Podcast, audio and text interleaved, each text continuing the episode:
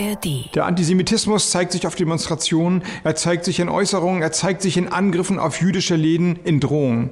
Während es schnell große Solidaritätswellen gibt, etwa wenn es zu rassistischen Angriffen kommt, ist die Solidarität bei Israel rasch brüchig. Dann heißt es, der Kontext sei schwierig. Es braucht jetzt Klarheit. Und zur Klarheit gehört, Antisemitismus ist in keiner Gestalt zu tolerieren.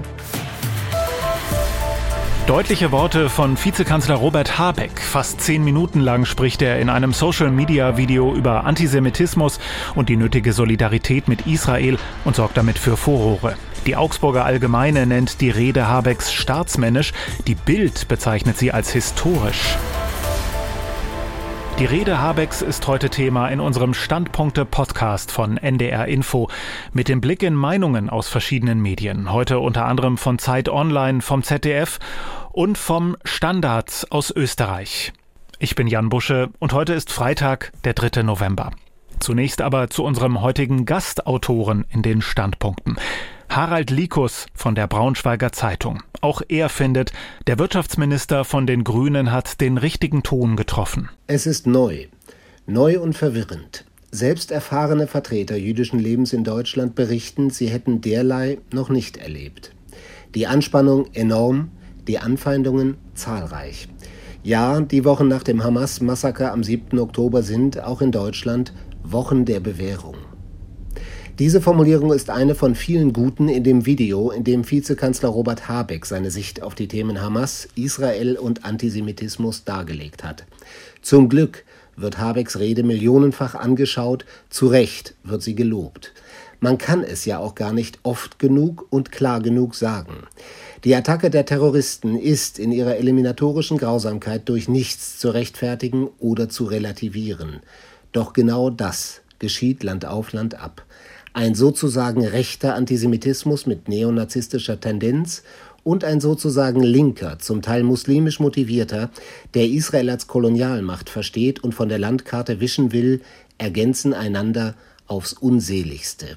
Und wie eine Art Grundrauschen ist in den Debatten der Unmut derer zu vernehmen, die nicht verstehen wollen, dass Kritik an Israel, zum Beispiel an der Siedlungspolitik, das eine und natürlich nicht notwendig antisemitisch ist, der Applaus für die Hamas und das Leugnen des Existenzrechts Israels aber eben das andere, nämlich grundfalsch und sehr wohl antisemitisch. Doch es gibt auch Lichtblicke in der Debatte. Bundesfamilienministerin Lisa Paus von den Grünen hat jetzt gesagt, sie bereue es, dass sie sich 2019 nicht klar gegen die israelfeindliche Boykottbewegung BDS positioniert habe. Die letzten Jahre haben gezeigt, ich habe mich geirrt, sagte sie. Ein nobler Satz in den Wochen der Bewährung. Meint Harald Likus von der Braunschweiger Zeitung. Und nach unserem Gastautoren schauen wir in eine Zeitung. Der Tagesspiegel aus Berlin schreibt, diese Rede hätte eigentlich von jemand anderem kommen sollen. Auf Habecks knapp zehn Minuten hat Deutschland fast vier Wochen lang gewartet. Robert Habeck hat noch einmal in Erinnerung gerufen, was politisch, intellektuell, rhetorisch in ihm steckt. Hier sprach ein Staatsmann. Es war die Rede, die der Bundespräsident oder der Bundeskanzler längst hätten halten sollen.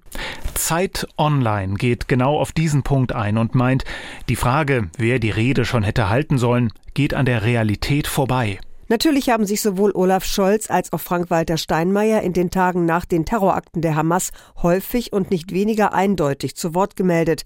Allein sie tun es eben auf ihre Art. Scholz etwas technisch und untertemperiert, Steinmeier ganz präsidentiell. Habeck allerdings geht auch dieses Mal einen Schritt weiter. Er spricht deutlich aus, dass Asylbewerber, die auf unseren Straßen die Gewalt und den Hass gegen Juden feiern und verherrlichen, zukünftig abgeschoben werden könnten. Was folgt aus der Rede von Robert Habeck?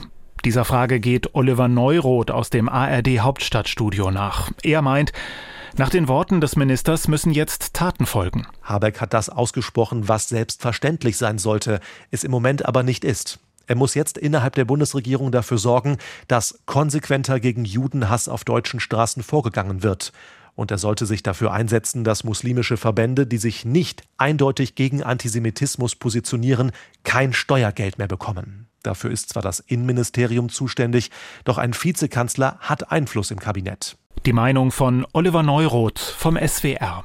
Das Göttinger Tageblatt hat die Rede auf seiner Online-Seite kommentiert und schreibt, Habeck hat vor allem als Spitzenpolitiker der Grünen gesprochen. Als solcher hat er eine ganz eigene Verantwortung. Die Grünen sind die Regierungspartei, die den Demonstranten aus der alternativ-linken Szene am ehesten nahesteht, die die Solidarität mit den Palästinensern so weit vorne anstellen, dass der Hamas-Terror darin seine Rechtfertigung findet.